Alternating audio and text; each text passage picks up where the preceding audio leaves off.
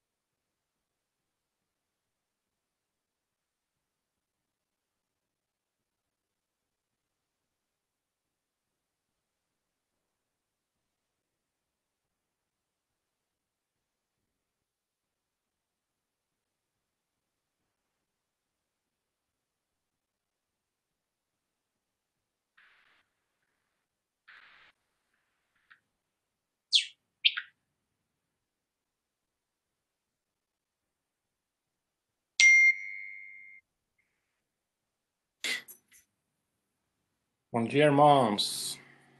Bom dia, Estevão. Tudo bem, meu irmão? Tudo jóia? Como é que tá aí a solidão? Ah, tá. Tá indo. É, é. A Dulce tá bem lá no Brasil? Tá bem, graças a Deus. Falei com ela hoje cedo. Ela tá fazendo um churrasco lá. Ei, gente. Brasil é Brasil, né? Fernando, seja bem-vindo também. Bom dia. A Nilma também tá aí. Sejam bem-vindos. Tem a Raíssa aqui também entrando. Essa Raíssa é qual Raíssa? É a Raíssa do Guilherme? Se fosse, me dá um toque, viu, Raíssa? Eu acho que é ela. Muito bem.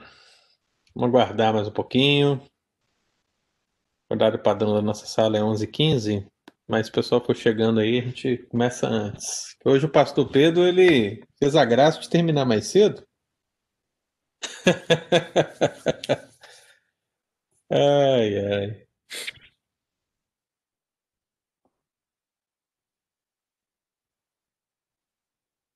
Bom dia, bom dia, Tânia. Bom dia, Raíssa. Bom dia, Nilma. Bom dia, Hernando. Bom dia, Irione.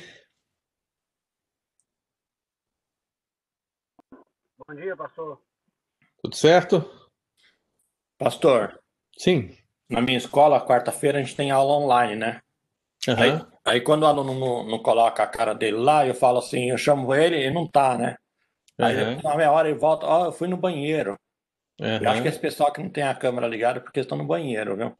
É, o pessoal deve estar aí numa situação bem precária nesse momento, né? Mas, gente, vamos abrir esse vídeo aí, ó. Eu tô dando aula para nomes aqui, ó. O pessoal tá muito envergonhado, Os alunos ligam, ligam, vão online, depois desaparece. não é? aula sozinho. O Erione deve estar escolhendo o pano de fundo dele para colocar, por isso que não abriu lá ainda. Ele tá lá no outro planeta. Olha o Hernando aí, ó. O Hernando vai fazer aniversário essa semana e ele tá assim, meio vergonhoso, né, Hernando? Olha lá, a Oriana botou lá, pano de fundo. De sempre, né? Ai, ai.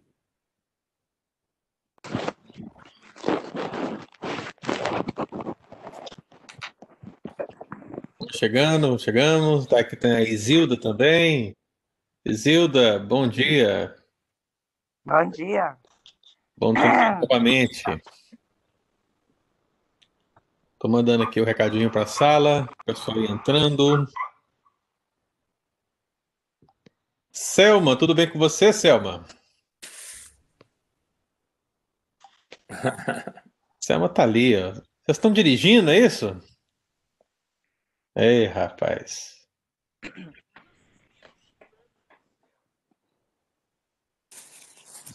Então, tá aí conosco estão Estevão, Erione, Hernando, Isilda, Nilma, Raíssa, Tânia. Cinco minutos já estou em casa. Bom demais, meu caro.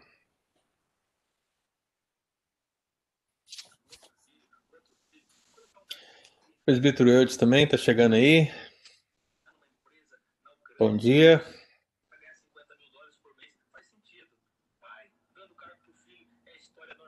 Dia.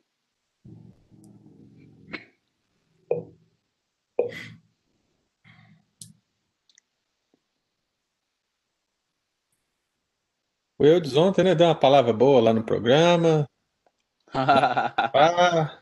Pobre de mim. ah, pessoal, uma boa palavra. Palavra equilibrada, palavra boa.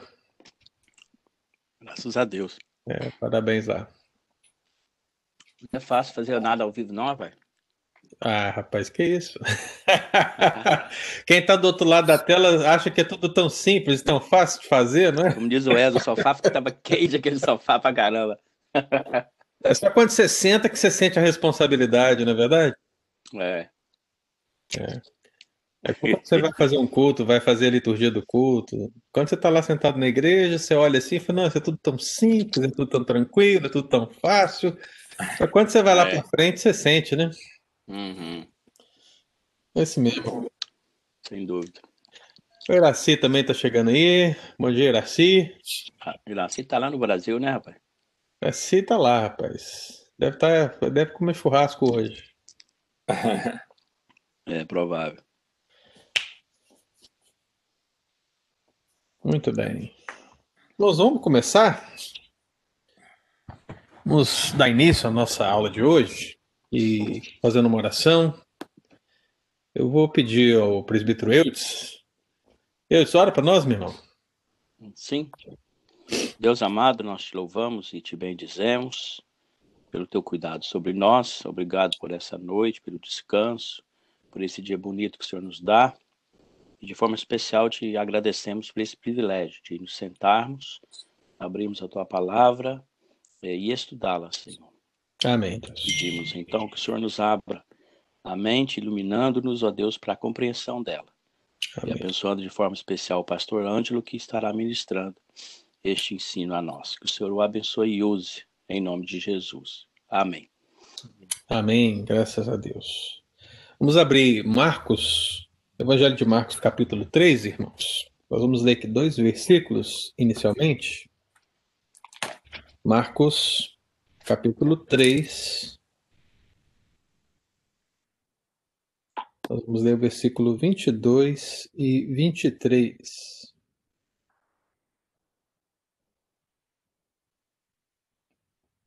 Marcos, capítulo 3, versículo 22 a 23. Deixa eu só ver o que, que o pastor quer aqui, gente.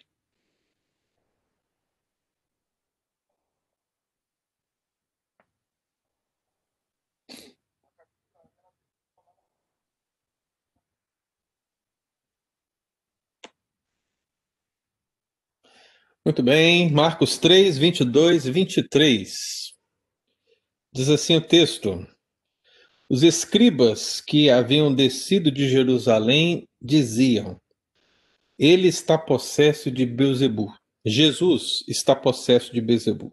É pelo maioral dos demônios que ele expele os demônios. Então, convocando-os Jesus, lhes disse por meio de parábolas: Como pode Satanás expelir Satanás? Então, esse vai ser o texto base do nosso estudo de hoje, irmãos.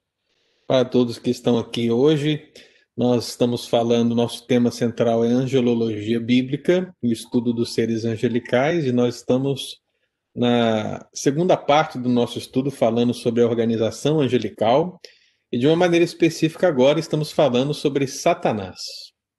E quem participou das últimas classes e quem não participou e desejar participar, você pode entrar no link que está lá no grupo do Telegram, onde as aulas estão disponíveis no YouTube, pode acessar as aulas anteriores.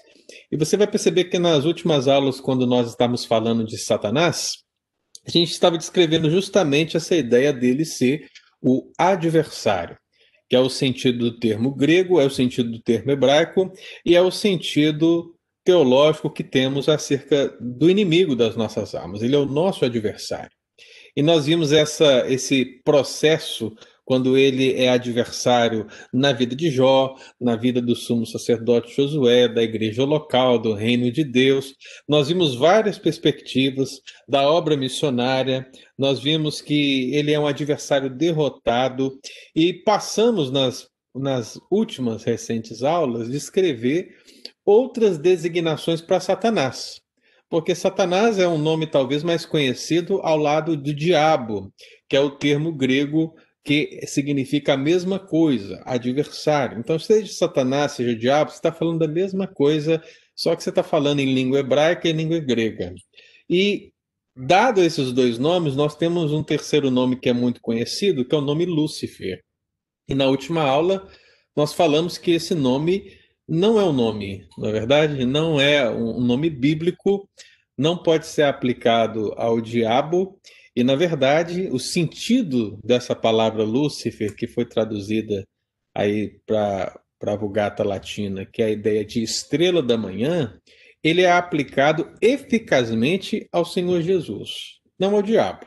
Ainda que alguns possam acreditar que o texto de Isaías possa se referendar ao diabo assim como o rei da Babilônia, a grande verdade é que há dúvidas. A única certeza que temos é que a verdadeira estrela da manhã é o Senhor Jesus, não o diabo.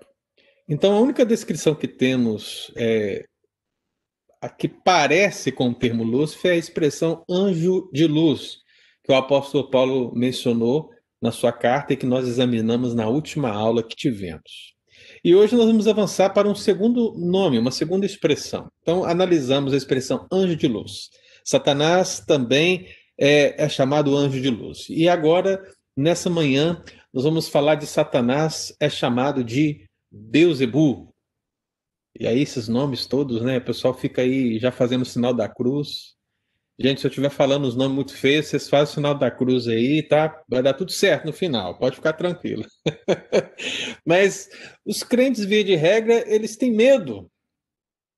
Eu não entendo muitas vezes de citar certos nomes, porque há uma crendice popular de que se você fala o nome, você está invocando o nome para dentro da sua casa, para dentro da sua família, para dentro do seu trabalho. Irmão, isso não é verdade. Né? É, primeiramente, não é verdade pela crendice. Segundo, não é verdade porque o diabo já está por aí. Você não precisa invocá-lo, já está por aí. Então você pode ter certeza que existem demônios que estão ao nosso derredor, seja dentro da nossa família, seja na igreja, seja no trabalho, os demônios estão ao nosso derredor. O que nos cerca e que nos garante a, a graça de podermos resistir, meu irmão, é a presença do Espírito Santo em nós, é a certeza de que, se necessário, Deus enviará anjos também para nos guardar e que, acima de tudo, nós somos a propriedade dele. É isso que nos garante a, a proteção acima de tudo. Mas nós não estamos imunes. Mas não tenha medo de dizer os nomes que a própria Bíblia descreve acerca do diabo. Então, falar diabo, falar Satanás, falar Beuzebu, falar Belial, né? Esses nomes em si são, são descrições desse ser angelical, desse ser espiritual que é o nosso adversário e que precisa ser conhecido e reconhecido por nós em todos os nossos caminhos. Então, nós vamos avançar nesse sentido. O que o texto bíblico quer dizer quando fala Beuzebu? E aí, meu amado, nós precisamos reconhecer uma grande verdade, porque dentro desse contexto onde essa palavra é dita, Nós temos aqui a pessoa de Jesus, nós temos os escribas e há uma discussão. E qual é a discussão? A discussão é: Jesus ele está expulsando o demônio das pessoas. As pessoas, é, principalmente no Novo Testamento, nós vemos é, uma atividade satânica ganhar um novo patamar. Não que a atividade satânica não estivesse no Antigo Testamento, mas o Novo Testamento ela ganha um novo patamar. Você percebe que há uma intensidade né, do aparecimento de pessoas que estão sob o domínio das trevas, sob o domínio de Satanás. E eu entendo, irmãos, que isso se dá principalmente pelo fato da plena manifestação do Filho de Deus encarnado. Ou seja, quando Jesus ele nasce e quando ele inicia seu ministério, ele está agora implantando o reino de Deus na terra. Essa realidade do reino de Deus chega com Jesus. Se você olhar o texto paralelo de Mateus 12, versículo 28, que é o mesmo texto que nós lemos, mas descrito pelo evangelista Mateus, você vai perceber que o texto diz que o Senhor Jesus declarou: Se, porém, eu expulso demônios pelo Espírito de Deus, certamente é chegado o reino de Deus sobre vós. Então, em outras palavras, o que Cristo está dizendo? A expulsão dos demônios, ela é um fato proporcional à chegada do reino de Deus antes de Jesus vir, irmão, ainda que nós possamos trabalhar uma ideia de povo, uma ideia de aliança, uma ideia de semente eleita, a grande verdade é que o diabo ele dominava a humanidade, ele dominava as nações e ele mantinha todos na cegueira espiritual.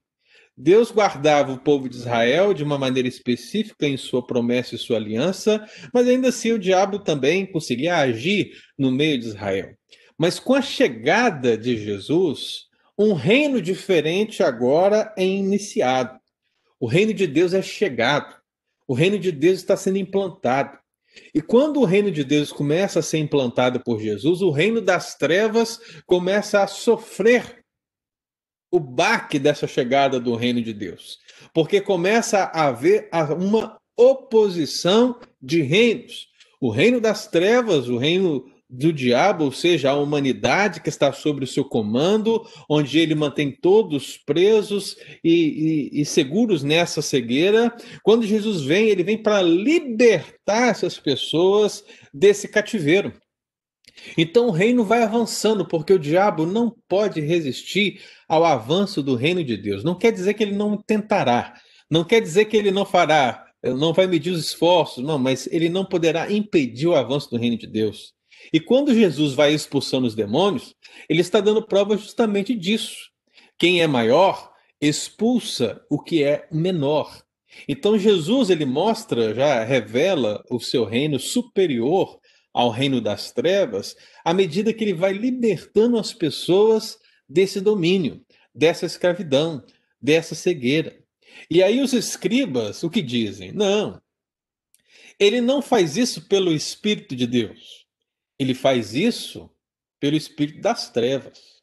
Ele faz isso pelo próprio Satanás. E aí a palavra que aparece nesse terço como um sinônimo de Satanás é a palavra Beuzebu. E um outro termo que aparece alinhado a esses dois é a expressão maioral dos demônios. Então, a, algumas pessoas vão perguntar assim: Pastor, Existe pecado sem perdão? Aí a resposta é sim. É o pecado imperdoável. Onde ele está descrito na Bíblia? Justamente nesse contexto. E aí a segunda pergunta que as pessoas vão fazer é: o que é o pecado imperdoável? Aí as pessoas vão ter muitas hipóteses, vão falar muitas situações. Eu pessoalmente creio que o pecado imperdoável, dentro desse contexto, é atribuir uma obra, atribuir a uma obra divina como uma obra satânica. E eu acho que isso está muito claro no texto, porque os escribas e fariseus, vendo Jesus realizar a obra de Deus, disseram que era a obra das trevas. E foi nesse contexto que Jesus disse: Olha, para esse pecado não há perdão. Deu para entender mesmo? Então, aqui nesse contexto, a gente tem a palavra Satanás a palavra Beuzebu e a expressão o maioral dos demônios. E essa nomenclatura, meu querido, ela precisa ser compreendida por nós, porque nós estamos avançando no intuito de entender e compreender esse adversário das nossas vidas, Satanás, e desmistificando muitas coisas que são ensinadas por aí, ou que são até tradição dentro da nossa família, ou no contexto que nós crescemos e aprendemos, que nós não precisamos temer. E o nome Beuzebu é como qualquer outro nome. E a gente vai analisar antes disso o que significa a palavra demônio. Porque nós vemos que a pessoa que ali estava estava endemoniada. Então, o que quer dizer a palavra demônio? Na, na maior parte, irmão, na maior parte das citações neotestamentárias, a, a palavra grega para demônio, ela se refere aos anjos caídos ela se refere a todo aquele grupo de anjos que se rebelaram ao lado de Satanás contra Deus, contra a sua vontade, contra o seu querer. Então temos na pessoa de Satanás aquele que está à frente e temos ao seu lado uma, uma infinidade, um grupo muito grande de demônios, de anjos caídos, que estão ao lado dele para o mal. Os anjos caídos são chamados de demônios. Não apenas no Novo Testamento, mas também no Antigo Testamento. Então, seja lá ou seja aqui, essa expressão ela vai se referir àqueles que estão ao lado de Satanás com o propósito de agir é, contrariamente ao reino que Cristo está implantando. Então, isso precisa ficar claro, irmãos. É, existe também outros nomes para demônios. Existe espírito imundo, existe espírito de um demônio.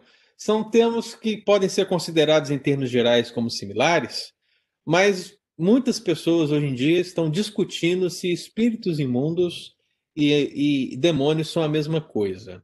E é uma discussão muito profunda. Eu não vou entrar ainda nessa questão, mas há uma possibilidade de serem duas coisas diferentes, né? Mas é uma questão mais profunda. Por ora, basta você saber que sejam demônios, sejam espíritos imundos, tudo isso está a serviço das trevas. Está a serviço de Satanás contra o reino de Deus, contra o filho e a filha de Deus, contra a obra missionária e, em termos gerais, meu irmão, contra o avanço do reino de Deus neste mundo. Essa é a obra principal de que Satanás tenta realizar e que ele não conseguirá. Porque, como Jesus declarou, as portas do inferno não prevalecerão contra a igreja do Senhor. Mas não quer dizer que nós não vamos ter resistência. Lembre-se disso. Elas não vão prevalecer, mas a resistência haverá. E por isso que nós temos uma batalha espiritual, e essa batalha espiritual se dá justamente nesse campo espiritual contra Satanás e os seus demônios. E nesse sentido, irmãos, é interessante que a palavra demônio, ela não é só atribuída a, a esses anjos caídos, mas também a divindades, a falsas divindades.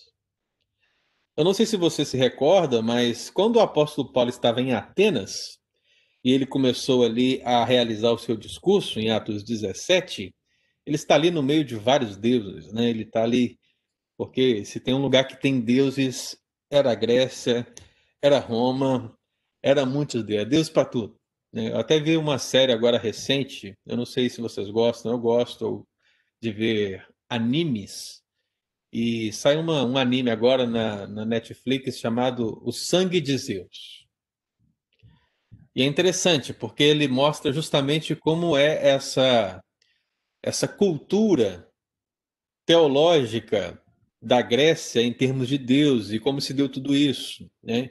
E você vê que os deuses gregos eles não são onipotentes, eles não são onipresentes, eles não são oniscientes. É, os próprios deuses dizem que são falhos, né? E, e é interessante você ver o discurso que está ali sendo presente na animação. E Paulo, quando está lá em Atenas discutindo, ele diz assim: E alguns dos filósofos epicureus e estoicos contendiam com ele, havendo quem perguntasse: que quer dizer esse tagarela? E outros: parece pregador de estranhos deuses. Então você percebe que Paulo está falando do Deus verdadeiro no meio dos falsos deuses. Mas os gregos acusam Paulo de pregar acerca de estranhos deuses. Mas a palavra deuses aqui não é a palavra é, assim como para Deus, mas é a palavra demônio. Então a tradução aqui, interessantemente, poderia ser: parece pregador de estranhos demônios. Olha só que estranho, né? Então, na maioria das vezes, demônio tem a ver com anjo caído. Mas há um sentido, tanto neotestamentário como veterotestamentário, que usa a palavra demônio aplicada aos falsos deuses. E isso pode ser percebido também lá no Cântico de Moisés, em Deuteronômio capítulo 32. No Cântico, hein? Olha aí. Pessoal que acha que cântico não, não ensina, né? Mas se você vai lá no Cântico de Moisés, no capítulo 32, lá no versículo 12, ele diz assim: sacrifícios ofereceram aos demônios, não a Deus. A deuses que não conheceram, novos deuses que vieram há pouco, dos quais não se estremeceram seus pais.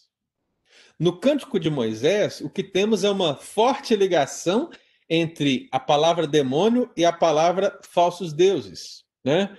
Há essa ligação, porque tanto no contexto de Moisés como no contexto de Paulo e também no contexto geral judaico, tem-se o entendimento que a idolatria é uma obra satânica.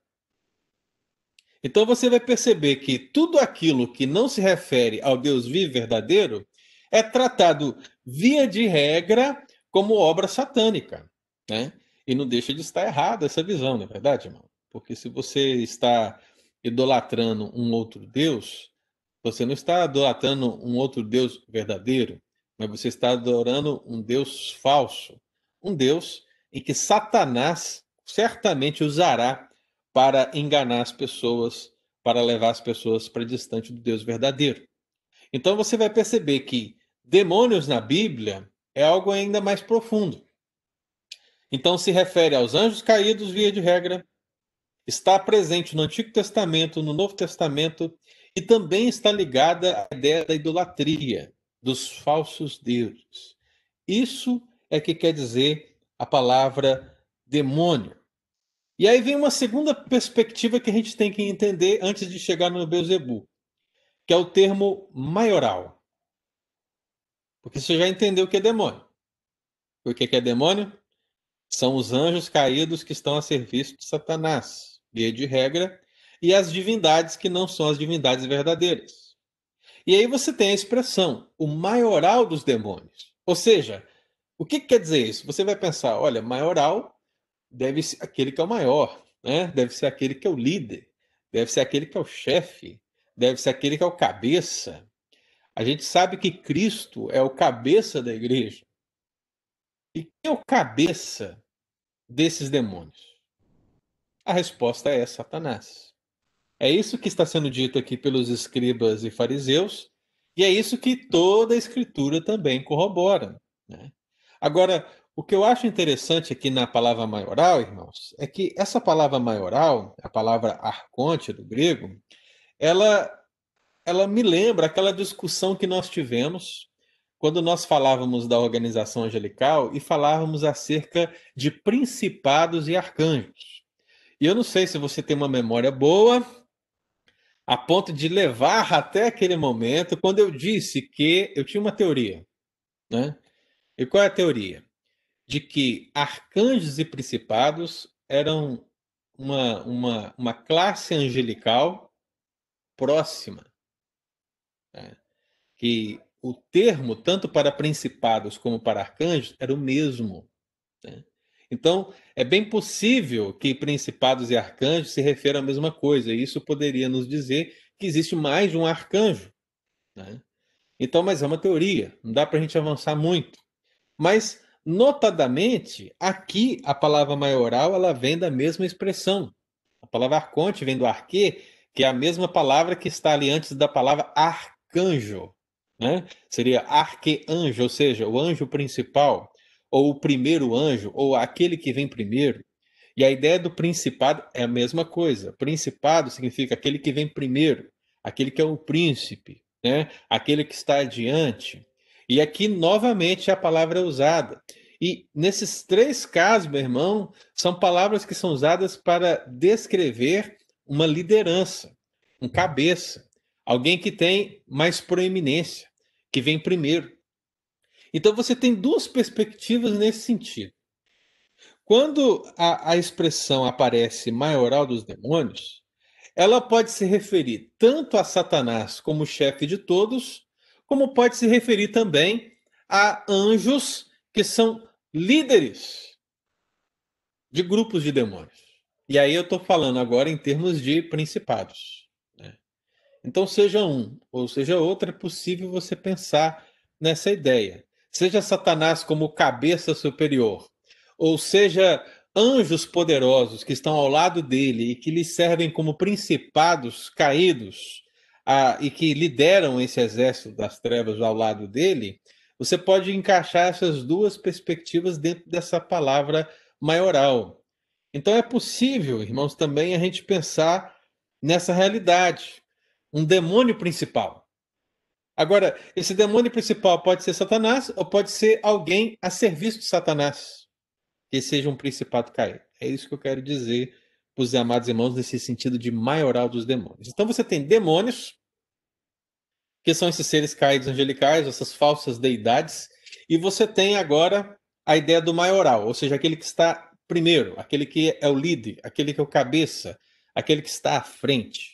Então você tem, a, você tem já na mente essa ideia. E aí vem a palavra para sintetizar agora. Palavra Beuzebu. Né? E o que, que quer dizer isso? Irmão, não é fácil entender isso aí. Né? Inclusive, se os irmãos puderem me ajudar, ou talvez o Eudes aí, eu não sei quem sabe mais inglês aí, né? Mas é interessante que nas traduções em inglês, por algum motivo, demônio às vezes é traduzido como devil e às vezes é traduzido como demon. Né? E eu, sinceramente, não sei qual é a diferença em inglês.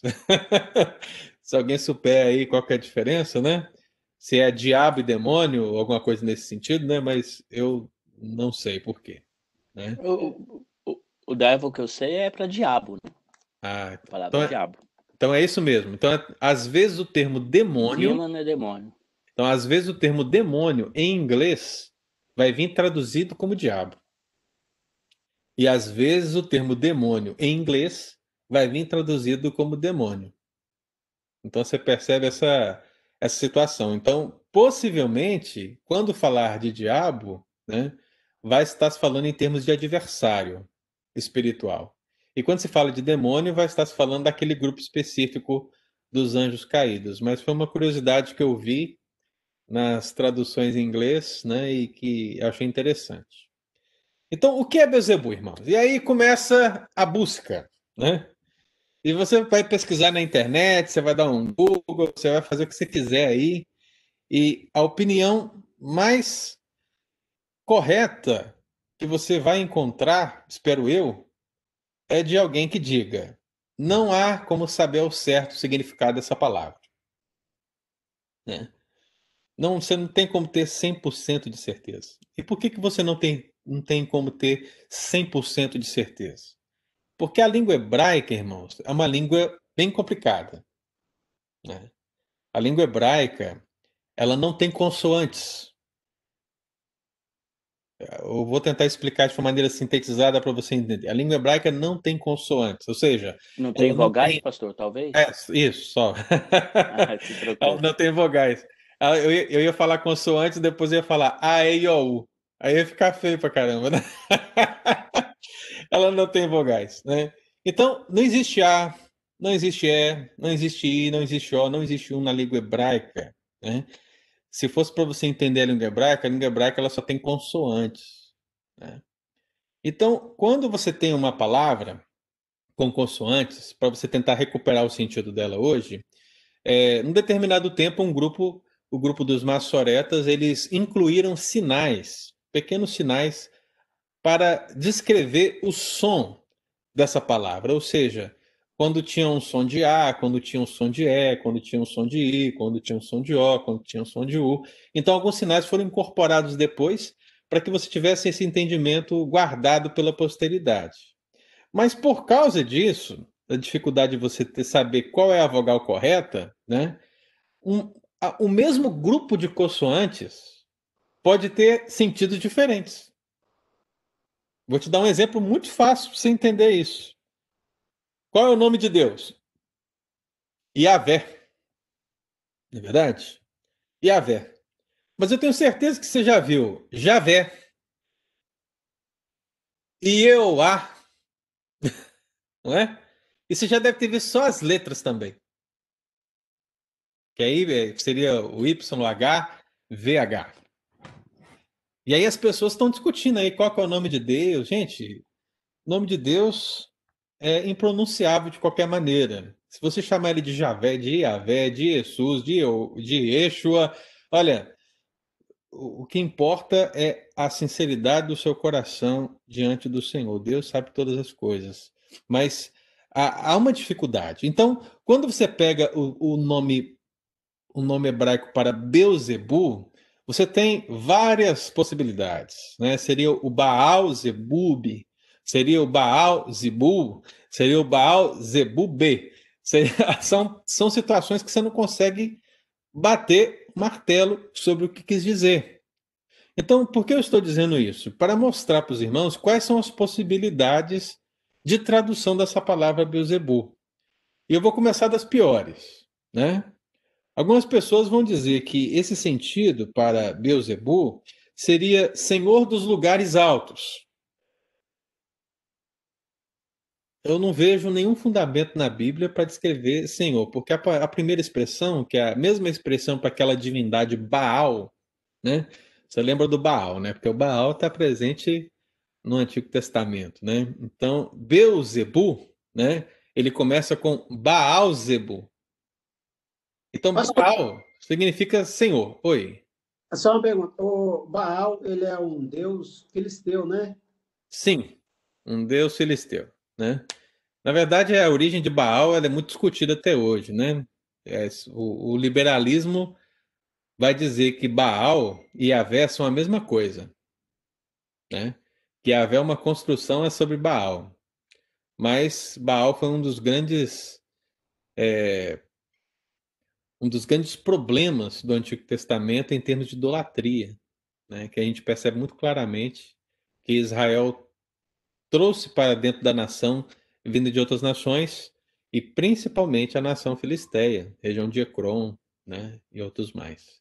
Mas os filisteus tinham outros deuses, como o próprio Dagon, no contexto do, do juiz Sansão, por exemplo. Né? Então não havia só Baal, havia divindade para tudo quanto é coisa que você imaginar. Né? Então algumas pessoas vão dizer, ah, não, é o Senhor dos lugares altos, eu não vejo fundamento bíblico para isso aí. Algumas pessoas vão dizer que é um termo de exaltação a Baal, o exaltado Baal, é, por causa de alguns textos ugaríticos, mas eu também acho que essa não é uma boa. Algumas pessoas vão pensar em senhor do sacrifício idólatra, porque existe uma palavra chamada zibu, mas também não temos outras referências na Bíblia para ajudar. Então, ao final, irmãos, nós temos duas descrições que ganham uma proeminência maior. E quais são elas?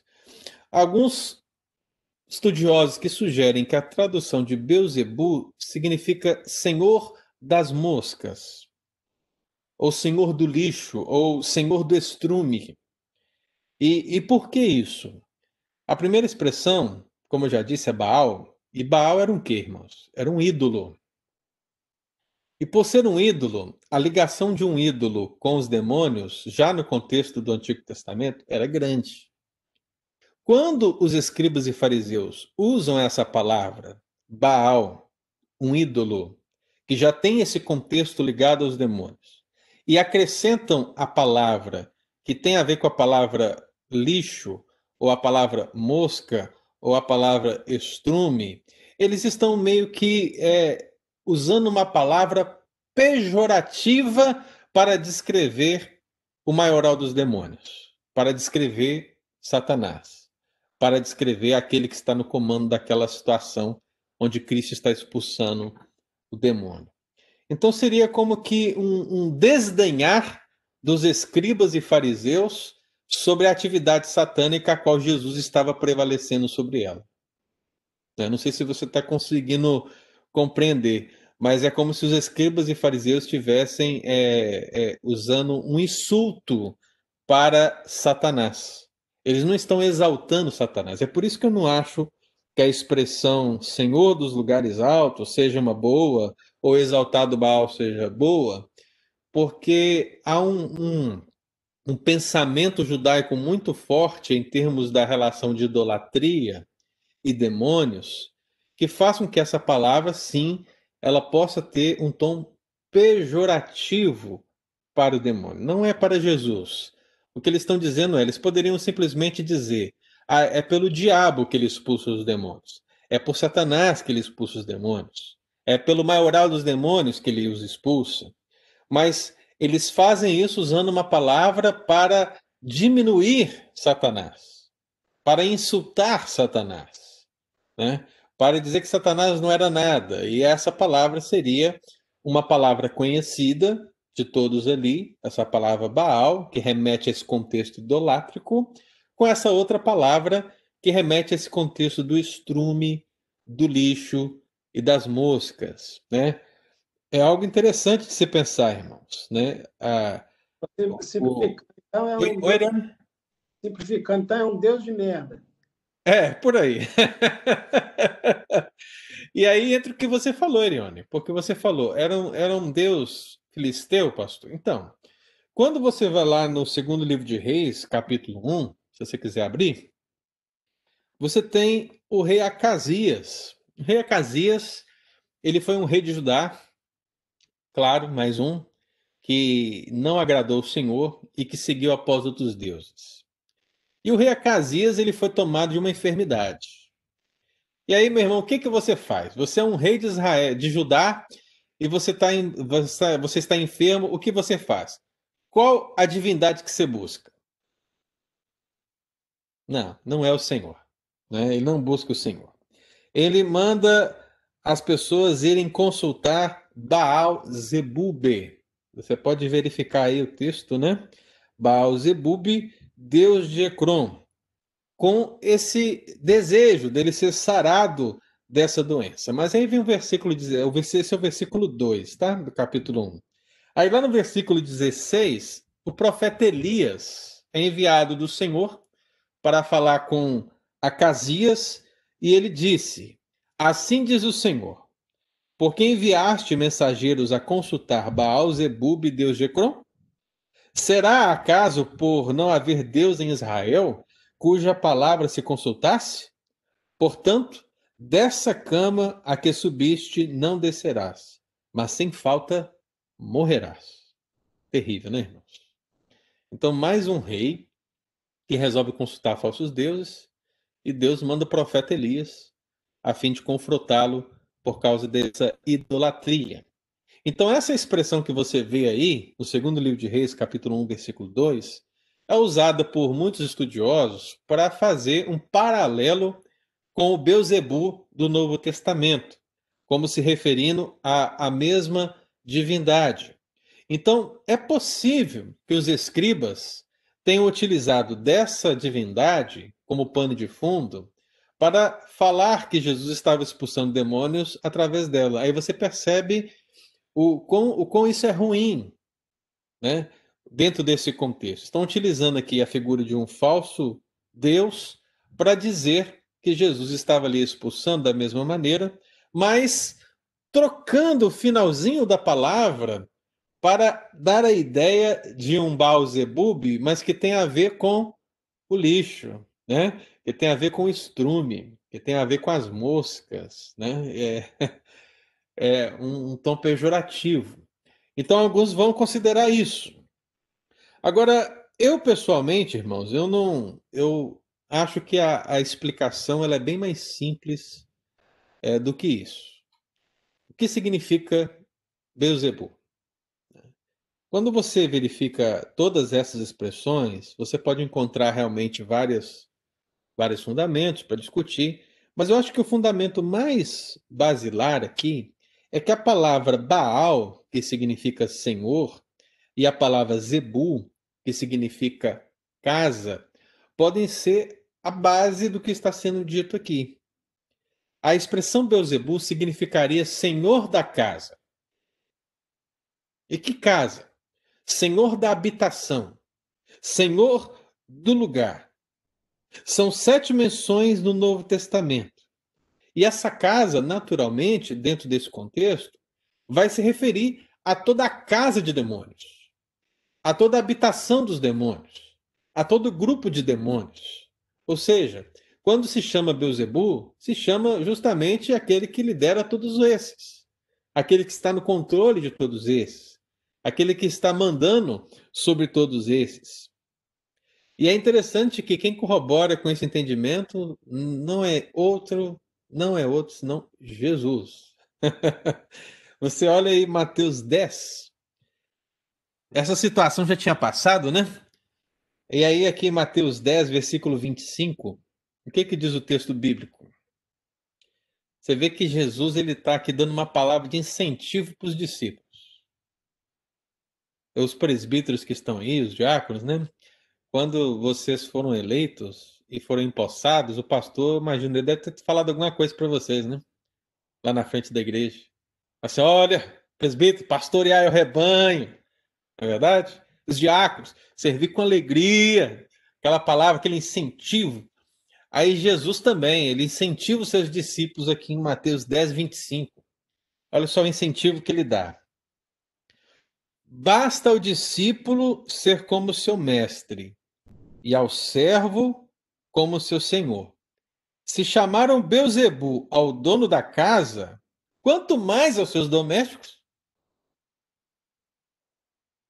Você entendeu?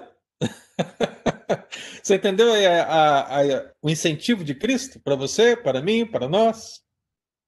Assim como ele foi insultado, irmão, nós também seremos. Esse é o incentivo. Né?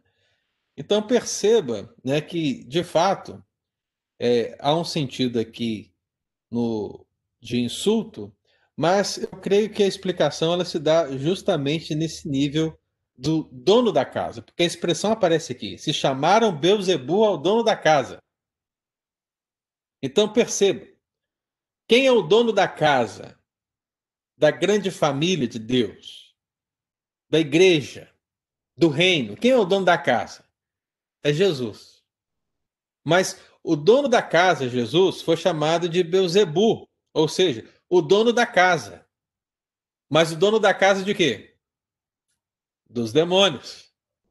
Quando você faz essa essa inferição, ou seja, você aplica a obra de Deus à ideia de que seja uma obra das trevas, você está cometendo aquilo que é o pecado imperdoável, no meu entendimento.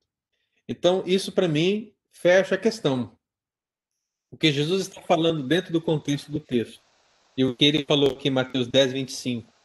E o sentido das palavras, que é Senhor da casa, mostram que, quando os escribas e fariseus chegaram para Jesus e disse: Você está expulsando demônios pelo maioral dos demônios, Beuzebu, o que os escribas e fariseus estavam dizendo. Olha, você está dizendo que tem um reino que não é deste mundo, que está sendo implantado neste mundo, que é chegado o reino de Deus neste mundo, mas nós sabemos que não é o reino de Deus. Esse reino é o reino das trevas, é a casa das trevas. E você está fazendo tudo isso através de Satanás, que é o maioral de todos eles, que está no comando de todos eles. Esse é o sentido da palavra Beuzebu que aparece aqui, irmão. E aí sim, ainda que nós temos muitas informações sobre esse termo, né?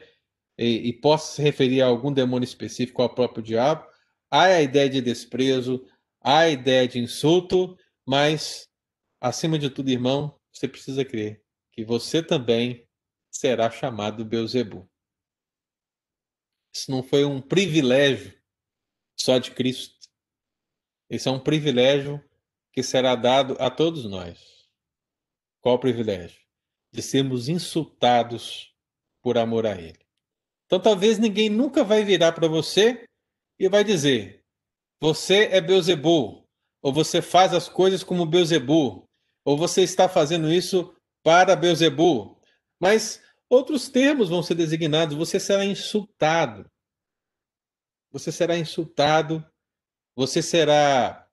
É, vão dizer que você é das trevas, vão dizer que você é um fanático religioso, vão dizer que você é um doido, vão dizer muitas coisas ao seu respeito, ao meu respeito, mas, meu irmão, é isso que nos cabe, como disse o Senhor Jesus aqui, cabe ao discípulo. Basta ao discípulo ser como o seu mestre. O nosso mestre foi chamado de Beuzebu. O nosso mestre foi insultado. Então pode ter certeza que eu e você também seremos insultados, receberemos nomes que não condizem com a nossa realidade, não condizem com o que de fato somos, mas cabe a nós entendermos, meu irmão, que é isso que vai acontecer conosco, porque há um reino das trevas que não prevalecerá contra o reino do Senhor. Amém? Deu para entender, meus queridos, o que significa o, o Beuzebu? Eu estou aqui vendo aqui, Nilma, pastor, eu presenciei quando era adolescente um pastor expulsando um demônio de uma mulher. Depois de uns minutos orando, ouvimos uma risada estranha e vimos outra senhora falando, mas com a voz diferente da dela e com um gargalhado. A primeira mulher se acalmou, então o pastor foi orar pela outra e lutou muito, até que ele abriu a Bíblia no Salmo 91 em cima da cabeça dela. Foi uma experiência espiritual muito grande. Aí ela se acalmou e nem lembrava do que aconteceu. Então, Nilma, a gente precisa ter assim é, muito cuidado com as experiências que a gente vê em muitas igrejas. É, não estou falando dessa experiência que você teve es, é, especificamente, mas eu preciso reconhecer que presbiterianos não sabem lidar com demonologia. Né? Presbiterianos têm uma dificuldade muito grande com o diabo.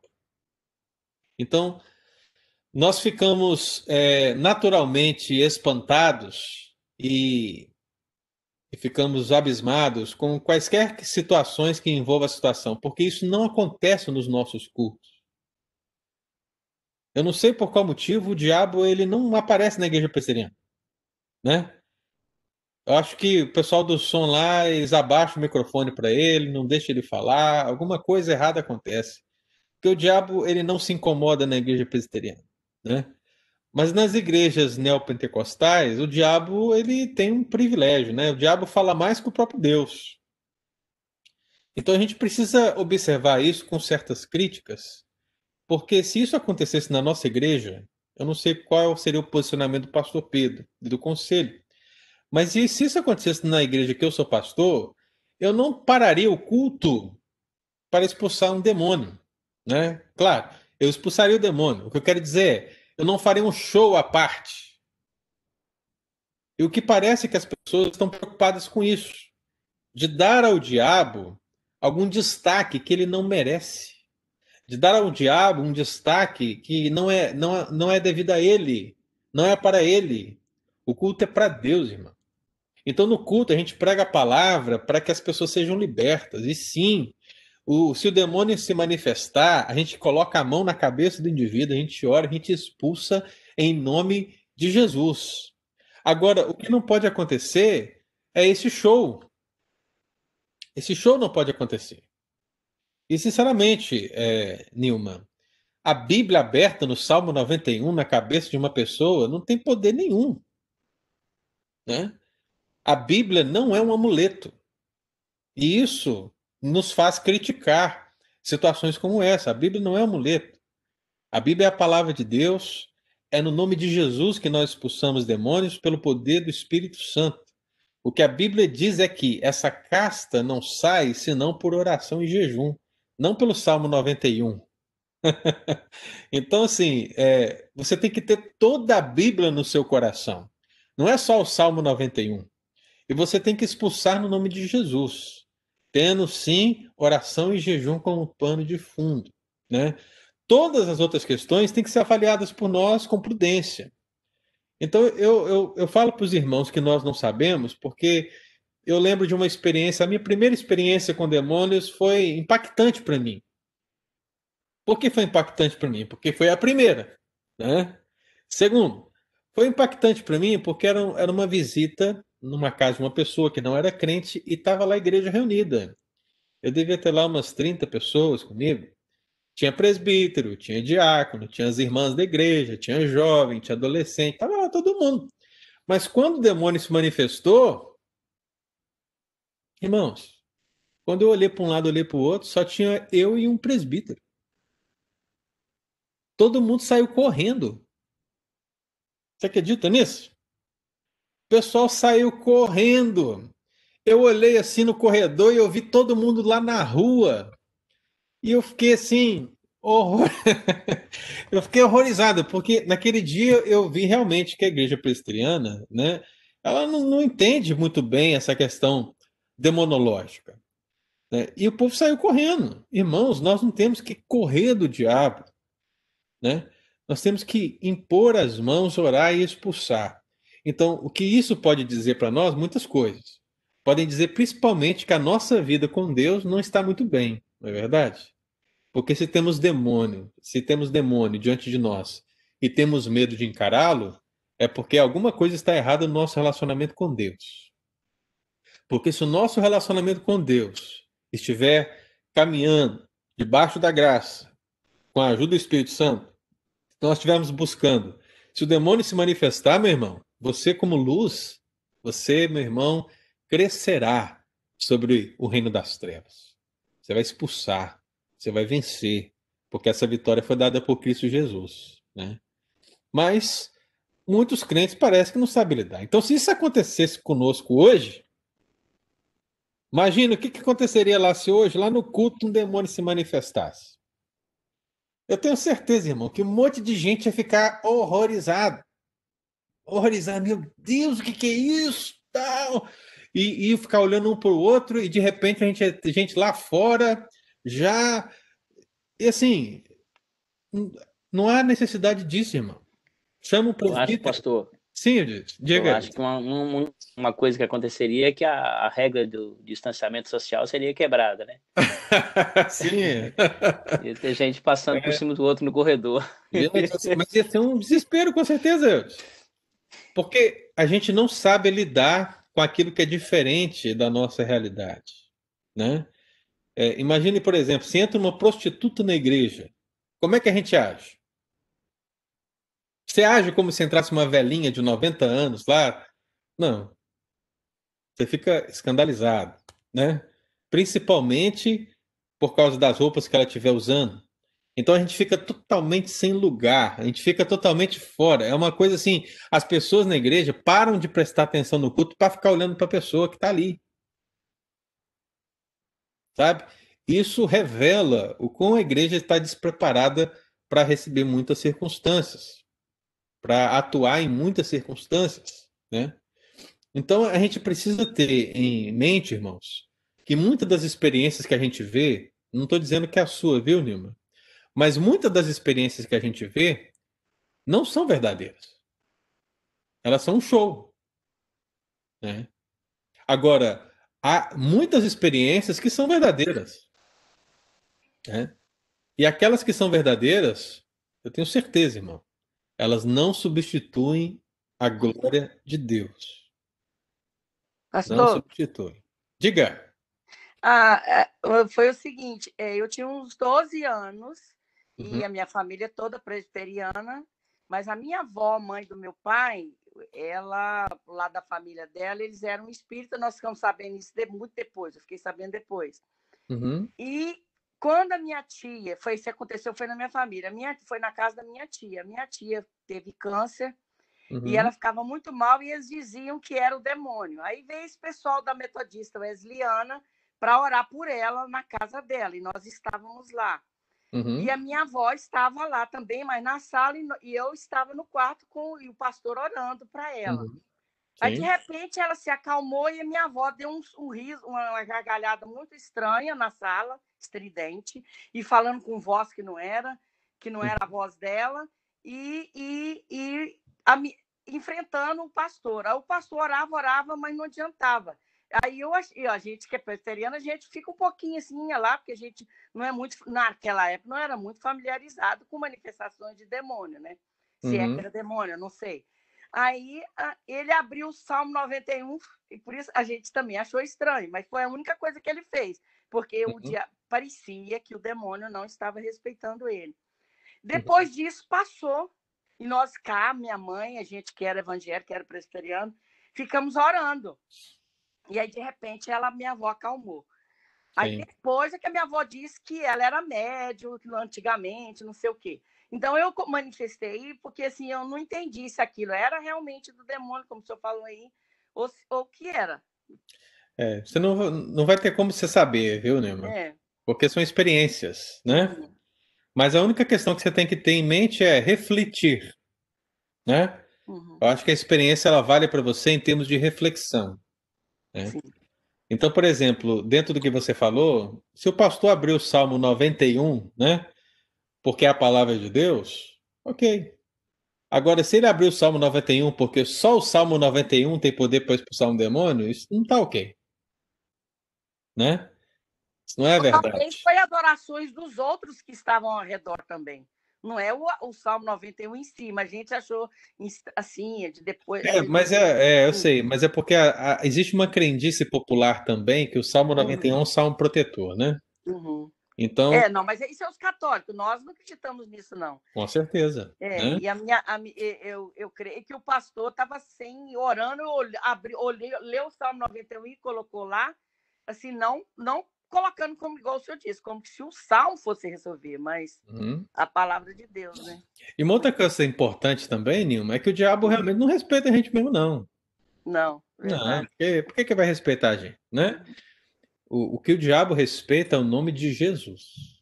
Sim. É isso. Então, se nós estamos em Cristo e Cristo está em nós, o que nos dá o poder para expulsar demônios, como ele mesmo disse, eis que vos dou autoridade sobre demônios, é o seu nome. Então não existe nada em nós que nos dê autoridade sobre o diabo, a não ser isso, o próprio Cristo, o Espírito Santo, né? Porque existem pessoas que vão acreditar que essa expulsão vai se dar por um mérito próprio também, né? Porque se a salvação é por mérito próprio, tem gente que vai defender que a expulsão de demônios também é por mérito próprio. Hein, pastor? É? Mas nessa experiência, o importante que aconteceu foi que a minha avó converteu. Sim. Depois ela converteu e o meu avô também, uns anos depois, converteu. Graças a Deus por isso, minha filha. Né? Uhum.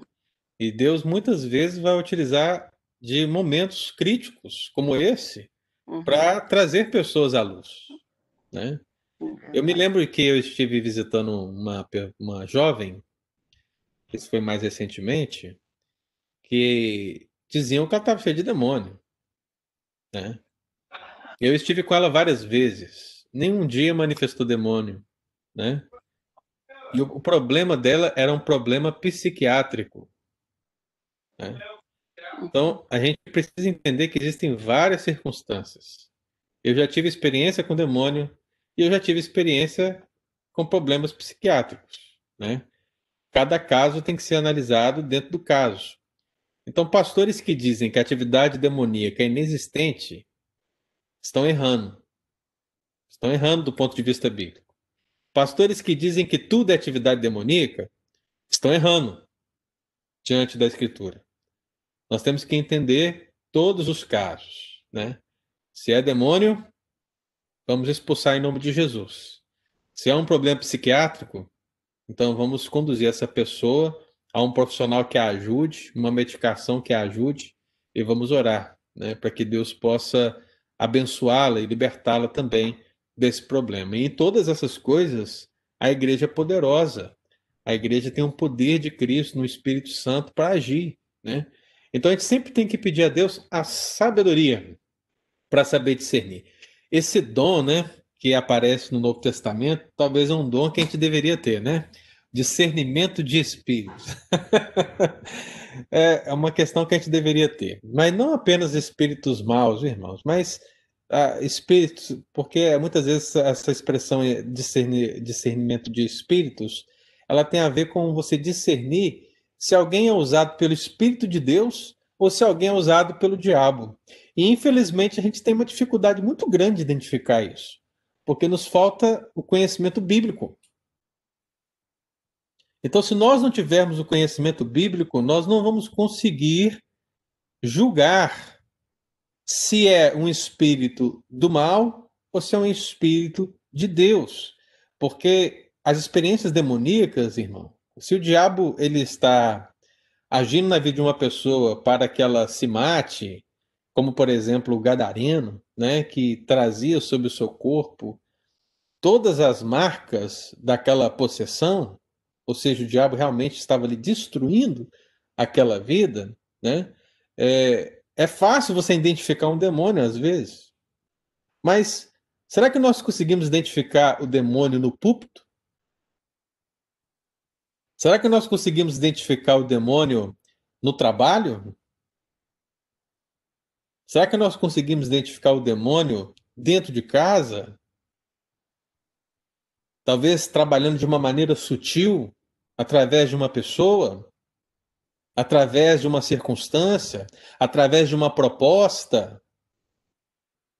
É aí que está, meu irmão, a grande jogada, porque Satanás, penso eu, a sua atividade maior de destruição não se dá no campo da, da possessão demoníaca é, como um todo, mas sim nessa esfera da tentação, usando coisas, pessoas e situações para nos levar a cair.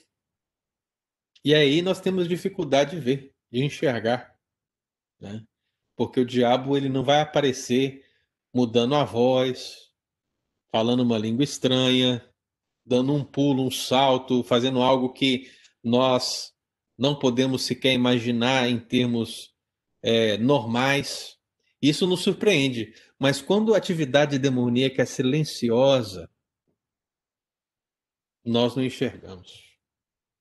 Então, talvez este seja um, um bom aspecto para a gente estar tá pensando a partir de hoje. Né? Identificar Beuzebu, o maioral dos demônios, o dono da casa, né? E ver que nós estamos sujeitos aos mesmos insultos que o próprio Senhor Jesus recebeu. Deu para entender o que significa Beuzebu, irmãos? Alguém tem alguma pergunta? Quer fazer alguma pergunta? Quer fazer uma contribuição? Deu para captar? Hernando, você está aí olhando? Hernando, você entendeu direitinho? Pastor, eu realmente, hoje eu aprendi que existe uma hierarquia, né, na, no reino satânico. Então, é, eu não sabia disso, foi uma surpresa para mim. Para mim, demônio era, todo demônio era igual, entendeu? Eu não sabia, de verdade. Se você puder depois é, acessar o link das aulas anteriores, né, porque quando nós falamos das classes angelicais, né, eu mencionei isso. E quando temos as classes angelicais reveladas na Bíblia, principados, potestades, domínios, soberanias, poderes, tronos, nós temos que identificar que dessas classes, os anjos que caíram pertencem a todas elas. Então, existem potestades, existem principados do bem e do mal. Deu para entender? Sim. Existem das duas realidades. Então, os demônios né, não são uma categoria mais baixa ou são todos iguais. Não. Todos que caíram têm a sua, foram criados dentro de uma classe e caíram dessa classe. Então, assim como nós temos na igreja, por exemplo, presbíteros e diáconos, né? e tal. Então existem também classes angelicais e essas classes elas compreendem tanto anjos bons como anjos é, reprovados. Né? Então isso aí é um bom aprendizado que você teve hoje e se você voltar lá nas aulas anteriores você vai ver as nossas discussões sobre isso. Bom, tá bom? Obrigado, pastor. Pastor. Sim, é, eu não sei se você mencionou, talvez eu viajei na maionese, mas a, o, o texto lá de Lucas, paralelo a esse texto aí de Marcos, uhum. é, é, ela fala que, que Jesus expulsava um, um, endemoniado mudo, né? Aí no verso 15, os, os, os fariseus vai dizer isso aí, que ele expele os demônios pelo poder de Beuzebu, o maioral deles, né? Uhum. Mas o que eu queria mencionar é que, é, a partir do verso 21, Jesus diz, quando o valente, ele chama o diabo aí de valente, né? Aquele que domina a casa, né? Sim. Bem armado, guarda a sua própria casa, fica em segurança todos os seus bens. É, e Jesus diz, sobrevindo o mais valente do que ele, uhum. vence-o e lhe tira a armadura. Sim, justamente. É, ou seja, quando o, o, o, o mais valente chega, o valente tem que sair, né? E é interessante que é, é, é, a palavra aqui, a armadura, né, no original aqui, ela aparece aqui, só vai aparecer depois lá em Efésios 6, que fala da armadura de, de Cristo que a gente deve tomar, né? Sim. Ou seja, se a gente, a, a, na, à medida que a gente já é, cresce, amadurece na fé e, e, e, vai tomando aquela armadura de Deus lá, que é a autoridade, né, na verdade, a armadura ele fala de uma autoridade que Deus nos dá, né? Uhum. É, que é o escudo da fé, né, a, capacete da salvação, essas coisas, nós também teremos essa mesma autoridade sobre, sobre Isso, esses demônios. Né? Autoridade né? Por causa de né? Cristo. Né? É, a panóplia, né? Porque ele não deu assim o escudo para mim, a espada para uhum. você, né? Uhum. ele nos deu Sem a autoridade dúvida. completa. É a armadura completa. A eu não citei esse texto, eu disse, porque, como eu já tinha falado dele uhum. no domingo passado, retrasado, né? Uhum. É, quando a gente falou do, do Satanás enquanto adversário derrotado, né? Uhum. Eu não vou falar aqui de novo, então é uhum. eu, de, eu, eu, Mas eu devo ter cochilado, foi naquela aula, então. É, rapaz. pois é. Tá certo, viu? Mas eu só estava lembrando né, dessa autoridade que Deus nos dá, né? É, e Aquela o que você mencionou agora tem a ver justamente com essa ideia do reino que avança, né?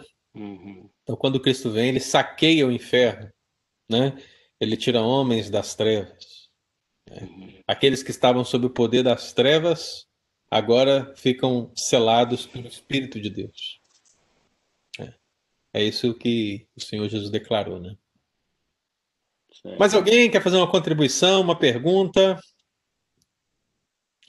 Ô, Tânia, eu queria que você falasse, Tânia. O Iraci disse que você falou porque ele está lá e eu queria que você falasse. Não tenho é. nada a falar, só a escutar. Ok. Mas está tudo certo, né? Graças a Deus, tudo certo. Muito bem. Lu!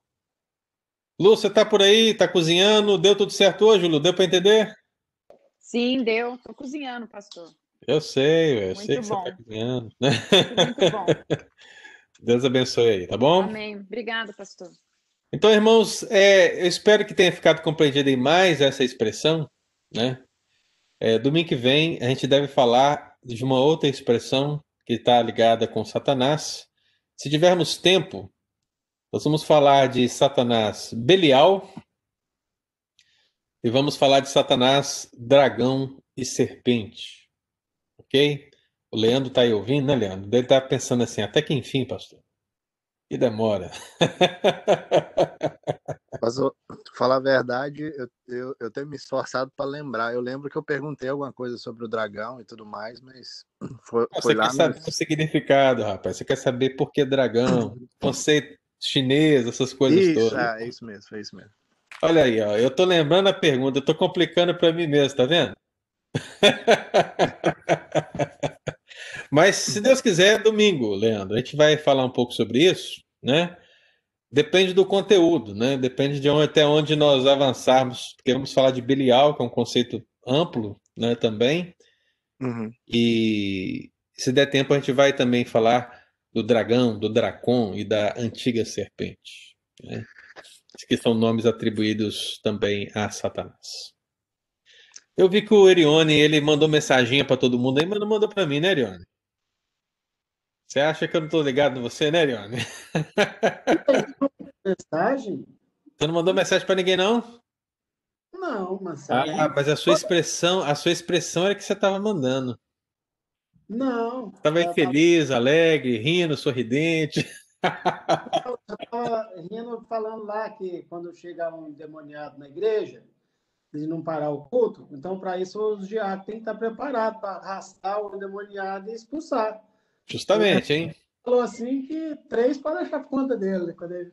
Você tem que, É, você tem eu- que treinar os diáconos aí, viu, Ariano? Eu, eu, vi, porque- eu vi quando o Erione, o Erione falou, mas parece que o microfone dele não abriu.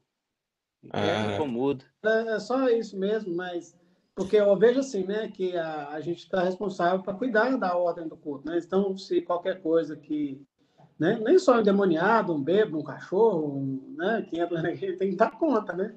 Então, acho que essa responsabilidade para quem é diácono, ela é, tem que estar preparado. E é uma questão interessante, só para a gente fechar, irmãos, é é o seguinte: às vezes o diabo se manifesta na igreja, né? É, é simplesmente para atrapalhar o culto a Deus. Sabe? É para isso.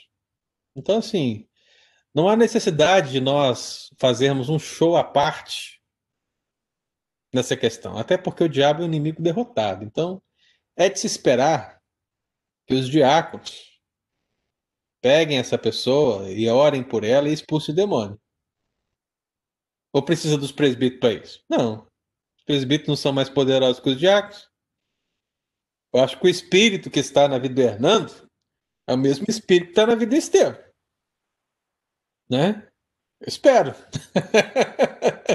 é o mesmo espírito. Então, se é o mesmo espírito, meu irmão, vai lá, ora e expulsa. Né? Agora, o que aconteceu em termos de os discípulos e de Cristo é que existem casos mais sérios. Existem casos mais sérios onde realmente precisa haver um jejum e oração para que seja expulso o demônio. Então existem graus de possessão. Né? Existem graus de possessão. E aí, meu, cara, meu querido, a gente tem que estar sempre pronto para vencer as trevas. Né? É, sim. Quem falou? dá- eu não sei se dá tempo, porque a aula já está quase terminando, mas só uma pergunta aqui. Ah, assim como o demônio pediu né, permissão a Deus para poder fazer tudo que fez com Jó, é, o demônio tem que pedir permissão para poder eh, se manifestar na vida de alguém ou, ou, ou entrar na vida de uma pessoa, para Deus também? Ou se a pessoa invocar o demônio, automaticamente o demônio já vai ter esse poder sobre a vida da pessoa? Então, você tem que pensar nessa situação de duas perspectivas, né? em termos de igreja e em termos de mundo. Em termos de mundo, o mundo já está no maligno. Então, toda pessoa que não tem Cristo Jesus no coração, em sentido técnico, ela já está sob o comando das trevas.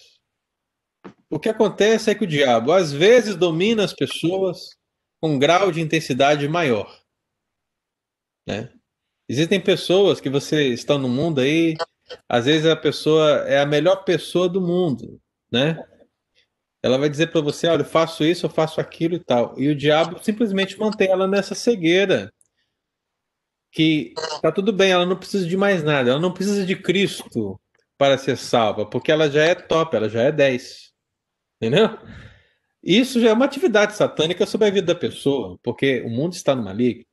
E existem pessoas onde o diabo entra, ele toma controle dessa pessoa, né? E passa a trazer grandes transtornos para essa pessoa. Mas seja um, seja outro, todos estão sob o domínio das trevas. Porque o mundo jaz no maligno. Agora, quando você vai para a igreja, não. O diabo não pode possuir um crente. né? E quando eu falo crente aqui, eu falo de um lavado e remido pelo sangue de Cristo. Não estou falando de um membro de igreja. Porque o membro de igreja pode ficar endemoniado como qualquer outro, né? Mas um crente não pode. Por quê? Porque quem habita nele é o Espírito Santo. O Espírito Santo o preenche plenamente. Então a casa está cheia. Se a casa está cheia, o diabo não pode entrar. Mas o diabo pode tentar. O diabo pode é, te induzir a fazer coisas que desagradam ao Senhor. Por isso que a linguagem de Tiago é: o diabo anda ao vosso derredor como leão, procurando alguém para devorar. Você perceba que ele usa a palavra derredor, ou seja, ele não está ao seu redor, ele está ao seu derredor. Ele está um pouco mais afastado. Porque quem está ao seu redor? O próprio Deus. Ele te protege, ele te guarda. Mas isso não quer dizer que o diabo não agirá.